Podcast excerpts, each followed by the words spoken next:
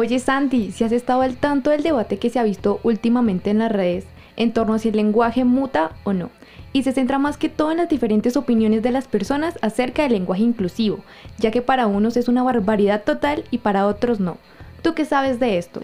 Sí, sí, sí, Maleja, y a todos ustedes oyentes, si quieren saber más a profundidad sobre este tema, quédense hasta el final de este episodio. Don't be a drag, just be a queen. Whether you're broke or evergreen. Your black, white, beige, chola descent. You're Lebanese, you're Orient. Whether life's disabilities left you outcast but leader teased. Rejoice and love yourself today. Cause baby, you were born this no way. No matter gay, straight or bi, lesbian, transgender life. I'm on the right track, baby. I was born Hola a todas las personas que nos escuchan a través de Radio U Compensar. Les habla Maleja y el día de hoy me encuentro acompañada de Santiago. Hola. Con quien hablaremos un poco sobre el lenguaje inclusivo. Buenos días, tardes o noches a todas, todos y todes desde donde nos escuchen. Bienvenidos a nuestro programa El Atril Gramático, en donde dos comunicadores en formación estarán tocando un tema de bastante interés que muy pocos se atreven a mencionar, el lenguaje inclusivo. Y para entrar un poco en calor, comencemos con entender este concepto. Las definiciones que circulan en las redes sociales presentan al lenguaje inclusivo como un movimiento social que, como la mayoría de las cosas, se originó en los Estados Unidos y en Europa, y que con el tiempo fue acuñado por América Latina. Este busca la igualdad entre las personas basado en el supuesto de que se puede cambiar las actitudes discriminatorias e injustas de las personas modificando algunas prácticas dentro del uso del lenguaje. Así es, Maleja. Acá vemos un poco de su historia que es bastante llamativa, pero se preguntarán ustedes, ¿a quién va dirigido? Y por no saber esta respuesta es que muchas personas creen que su uso será obligatorio para todos, y la realidad es que no. La verdadera intención de este lenguaje es evitar las distinciones de sexo o género, ya que algunas personas no se identifican como masculino o femenino, sino con un tercer género entendiendo que sexo es lo que se nos determina al nacer según una serie de rasgos biológicos y género un constructo social. Con esta terminación E se busca abarcar mujeres, hombres, personas transgénero e individuos no binarios por igual. Desde luego, y creo que suele existir mucha desinformación en torno a esta clase de movimientos o pensamientos ideológicos. Es por esto que a continuación escucharemos a nuestro primer invitado, quien podría acercarnos un poco más a esta corriente. Por supuesto, Puedo mencionar que es un profesor de esta universidad y es graduado en filosofía. Él es Alexander Restrepo. ¿Usted desde su disciplina cree que el uso del lenguaje inclusivo es correcto gramatical y moralmente? ¿Por qué? El lenguaje inclusivo basado en el género, yo personalmente lo utilizo porque en mi tesis de doctorado trabajo con con una perspectiva de género, una perspectiva interseccional y de género.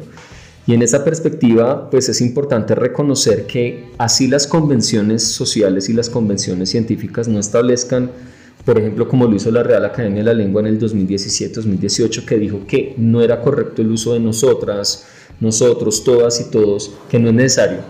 Pues yo pienso que no necesariamente tenemos que obedecer a, esas, a esos criterios, a esos parámetros, sino que nosotros podemos como sociedad llegar a acuerdos y si las mujeres se sienten más representadas cuando decimos todos y todas, pues no hay problema en hacerlo. Es mi posición personal y creo que también en la lectura, en la escritura, en mi producción de artículos y de textos también trato de hacerlo.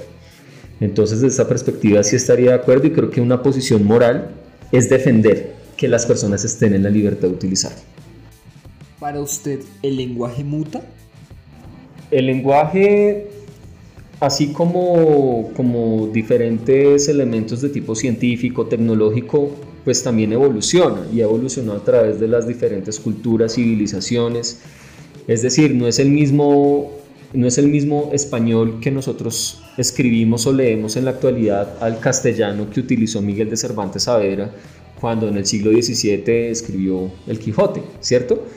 Eh, usted de hecho lee, por más que usted sepa español, usted lee el Quijote en la actualidad y hay muchas cosas que uno no entiende. Usted tiene que tener una buena edición del Quijote con notas, con referencias que le expliquen a uno qué significaba en ese momento, en ese contexto social, esa palabra o esa expresión. Lo mismo es ahora. Ahora pues tenemos otras formas de entender. Entonces creo que así como el lenguaje evoluciona a través de los usos, de las prácticas y de las culturas, pues no hay ningún problema en que nosotros al acceder o al evolucionar a una ciudad más, a una, a una, perdón, a una sociedad más equitativa, más inclusiva, más justa, pues también eh, el, el lenguaje lo vayamos acondicionando a ese conjunto de expresiones en las cuales de pronto una minoría, pero no porque es una minoría es menos válida, eh, esa minoría espera que nosotros le tratemos, que nosotros le representemos a nivel lingüístico.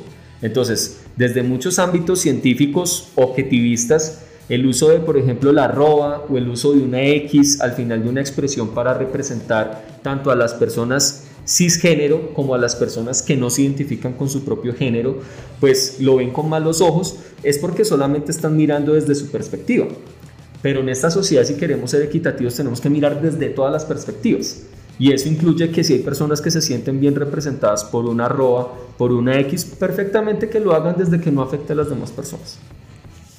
¿Podría darnos algunos ejemplos donde se evidencie que el lenguaje muta?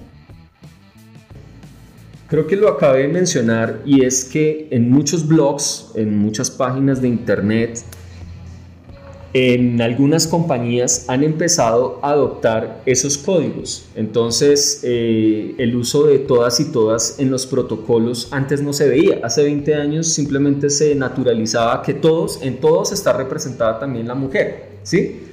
Creo que algunas empresas han venido em, tratando como de, por lo menos desde la parte lingüística, hablar de los, las, todos, todas. Y si eso implica un esfuerzo en, la modificación de los manuales técnicos de redacción y, todo eso, pues no hay problema en hacerlo y creo que las empresas que lo hacen están siendo incluyentes. Así otras personas piensen lo contrario, personas que piensan que eso no es incluyente, pero podríamos estar eh, de acuerdo en que sí. Pienso que eso es un ejemplo. En los blogs, en las páginas web, eh, en medios más informales se ha regularizado y se ha normalizado el uso de la arroba para representar tanto el, masculino como el femenino. Y creo que eso no, lo hace, no le hace daño a nadie. Habrán personas que estén de acuerdo o no. Eso es un ejemplo puntual.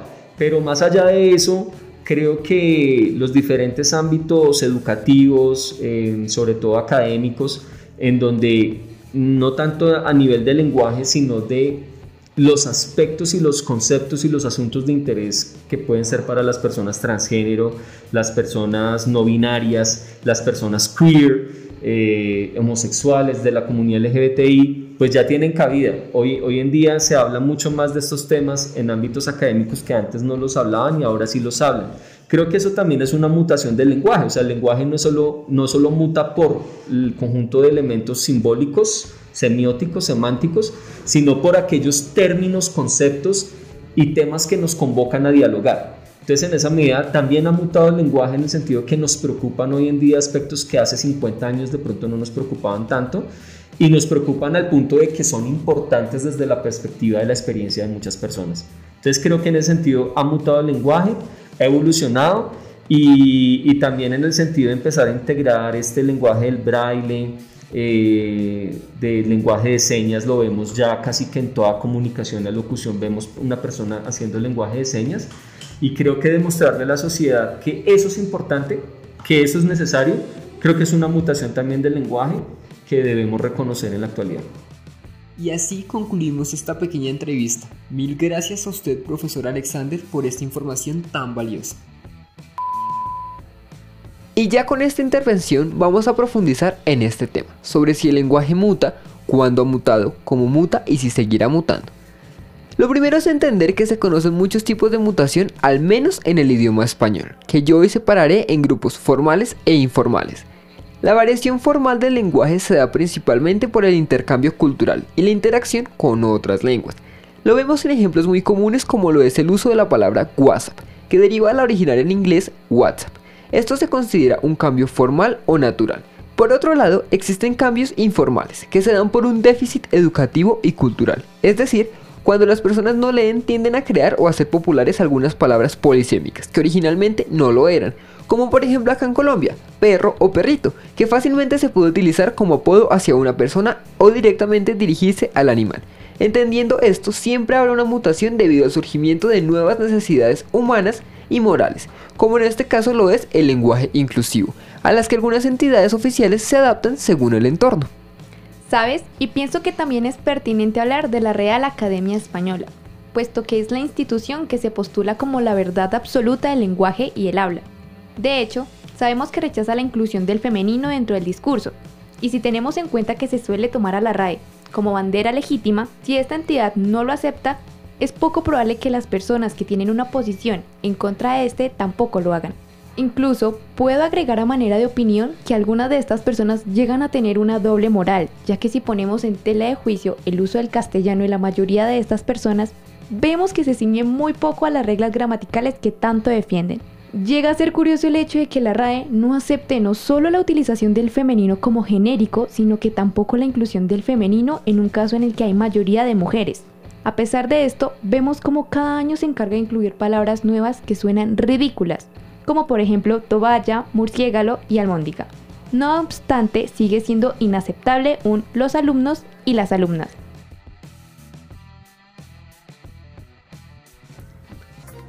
Maleja, maleja, ya que estás hablando de la RAE, nos acaba de llegar una muy importante información sobre la posible aprobación del verbo abudinear por parte de esta institución ya que su uso es común en Colombia. Y es que para dar un breve contexto acudiremos a una pregunta que le realizó una persona a esta entidad sobre qué significa la palabra debido al reciente escándalo de la ministra colombiana Karen Abudinen, donde estos le respondieron que la palabra se usaba con el fin de referirse a robar o estafar. Estimado oyente, ¿usted haría uso de este verbo? Gracias por esta información, Santiago. Y es justo lo que estaba hablando. Ya hemos hablado un poco de esos orígenes, de su relación con la RAE e incluso explicamos el proceso de mutación del lenguaje.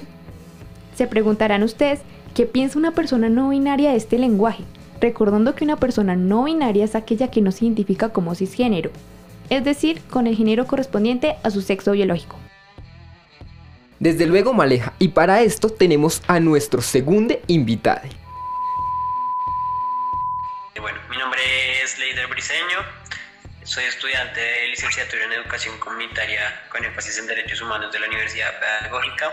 Hago parte de organizaciones comunitarias, hago parte de una colectiva que se llama Colectiva Emergente. Allí trabajamos todo el tema de la, de la defensa de derechos de mujeres y personas con identidades normativas. Ok, gracias por esa introducción. Listo, entonces te voy a hacer la primera pregunta. Desde tu perspectiva, ¿cómo es el tema del lenguaje inclusivo? ¿Qué opinión tiene? Bueno, pues yo creo que, que es como súper importante utilizarlo, como validarlo, por, por, varias razones. La primera, porque pues lo que no se dice, lo que no se nombra no existe. Si algo no se nombra, pues no existe y creo que es, es necesario para hacer ver que hay otras identidades fuera de las normativas, fuera de este sistema binario masculino-femenino que, que existen. Además que en un momento pasó de ser como solo una, como una lucha por, por el reconocimiento de, de, estas identidades a ser una lucha también como que se transversaliza desde la decolonialidad, desde de la decolonialidad, decolonialidad del saber. Porque mmm, es como que la gente dice como no, es que esto según la RAE, es que esto atenta contra el lenguaje y, y, es como, bueno, ponerse a pensar, pero pues es que esta vuelta del lenguaje no es una ciencia exacta que alguien tan coge dos aparaticos y ya aparece una palabra, sino que es una serie de personas que se juntan en un lugar y dice, bueno, para mí es válido, no es válido esta palabra, y es algo supremamente subjetivo. Ok. Y dime para ti, ¿qué tan importante es para, para, sí, para ti que lo usen o no lo usen? Bueno, creo que es muy importante ya, como ya dije, hacer reconocer que existen otras identidades fuera de, de lo masculino y lo femenino pero además creo que el no usarlo con las personas que, que piden que lo usen tiene unas connotaciones un poco como eh, psicológicas eh, en, las, en las personas. Es como, yo no me identifico como hombre, yo no me identifico como, como mujer y es como, uno pone el ejemplo, es como si yo llegara a decirle como a un hombre como, como que le hablara en femenino. Entonces, este hombre se va a incomodar un montón, se va, se va a poner bravo, me va a refutar, sí, es como, claro, obviamente te estás sintiendo incómodo y lo mismo pasa con las otras personas, se sienten incómodas, se sienten reconocidas y pues que uno no lo reconozcan es como que no existe, le hacen alguna de, de desaparición simbólica. Entonces es como importante lógico que, como utilizar estas, estos pronombres, estos lenguajes con las personas que, que, lo, pues, que lo piden. Además, creo que es como una norma social, devolver una norma social como el preguntar, como siempre que una conozca como una persona, como, oye, ¿cómo quieres ser nombrada? Porque pues una simplemente asume desde lo que ve, desde lo que lee, como, ah, bueno, este es hombre, esta es mujer, y ya, desde ahí el nombre puede que, que no sea así. Entonces, como que, ¿cómo te llamas? ¿Cómo te identificas? Así como una norma de, de, de cortesía que se sume a las otras que existen. Ok, listo. Eh, entonces, teniendo en cuenta esto, ¿tú podrías decir que de alguna manera afecta tu integridad que alguien se dirija a ti con los pronombres que, con los que tú no te sientes identificado? O identificada o identificada. Ajá, como que es una forma de violencia psicológica. Además que es súper fácil, o sea, que, que, le cuesta a la gente como cambiar una, una letra. Digamos que, que también eso hace que desconozcan las luchas como colectivas y personales que muchas nos hemos dado, como, como en la vida, las pelas que nos han, se han dado, como los colectivos LGBT, los colectivos feministas, los colectivos queer, como por, por poder como hacer una, una especie de liberación de los cuerpos. Eh, entonces es desconocer como toda esa lucha que se, que se ha dado, como que bueno, esas reflexiones que se dieron, que se han dado muchas personas en torno a, bueno, yo no me siento hombre, no me siento mujer, es desconocer como ese, ese, esa, ese esfuerzo. Para finalizar, ¿podrías compartirnos cuáles son los pronombres con los que te identificas? ¿Con cuáles te gusta que se dirijan a ti? Vale, pues a, a mí me gusta el pronombre femenino y como el inclusivo con la E, porque pues no me identifico como hombre, hace rato como que me salí de esa categoría. Y pues con el femenino no porque me identifique como mujer tampoco, sino porque siento que, que el femenino gramaticalmente hace referencia como a, a lo, a la, a, la, persona. Entonces cuando uno habla de una, de todas, se está refiriendo como a las personas, como una, como persona. Y el E y la E, pues como que es un poco más, más neutral. Y para profundizar en esto de los pronombres, vengan les explico un poco cómo es que funciona. Para una persona que no se identifica con ella o con él, usted utilizará el pronombre ella y para el plural será ellas. Para el caso de los sustantivos y de los adjetivos, usted no tiene que cambiar más de una vocal o agregar más de una e. El cambio siempre se verá en la parte de la palabra que marca el género, es decir, la terminación. Digamos que queremos referirnos a un maestro o una maestra que no se identifica con ningún género. Usted, querido y querida oyente, ¿cómo se dirigirá hacia ella? Bueno, pues sustituimos el lugar de la vocal con la E y ya tenemos nuestra palabra en género neutro, maestre. ¡Wow! Acabo de encontrar una información muy importante sobre lo que mencionas, y es que una persona le preguntó a la RAE a través de su página oficial de Twitter cómo debe dirigirse a una persona que se identifica como no binario. Su respuesta fue que debía preguntarle con qué pronombre se identificaba. Genial, ¿no? Todos tenemos derecho a nuestra identidad de género. ¿Y usted, preciado oyente, con qué pronombre se identifica? Santi, ya con toda esta información y tras aclarar algunas dudas, dime, ¿cuál es tu postura? Ni más faltaba, Maleja. Mira, realmente yo me baso en el respeto y la tolerancia. Si bien yo solo me identifico como hombre, respeto al 100% los pronombres de los demás y no me molesta que los usen conmigo, ya que trato de ponerme en los zapatos de esas personas. No solo existo yo, existo en conjunto y todos merecemos sentirnos a gusto con nuestra identidad, en este caso, de género. ¿Y tú qué opinas? Bueno, siento que realmente nunca me han preguntado con qué género me identifico. Sin embargo, no me molestaría si en algún momento se refieren a mí en masculino, en femenino o con un pronombre neutro. Pienso al igual que tú que todo se basa en el respeto y en el cómo me gustaría ser tratada. Es por esto que si alguna persona me pide que la trate como ella, como él o como ella, lo haría sin ningún problema. Quienes nos están escuchando se preguntarán, ¿Qué hacen dos comunicadores hablando de un tema como este? Claro que sí, Maleja. La verdad es que, a mi parecer, este tema llegará a tomar mucha fuerza más adelante. Y los futuros comunicadores debemos estar al tanto de asuntos como estos, ya que los medios de comunicación actuales se ven muy distanciados de este tema y podría marcar la diferencia de la importancia que la sociedad le brinda. Además, que nuestra labor es casi que una obligación estar al tanto de aquellos cambios que puedan surgir a nivel lingüístico, ya que estos nos ayudarán a tener una comunicación más efectiva con nuestras audiencias. Y la pregunta que le dejamos al público es, ¿este, será el inicio de una sociedad más inclusiva?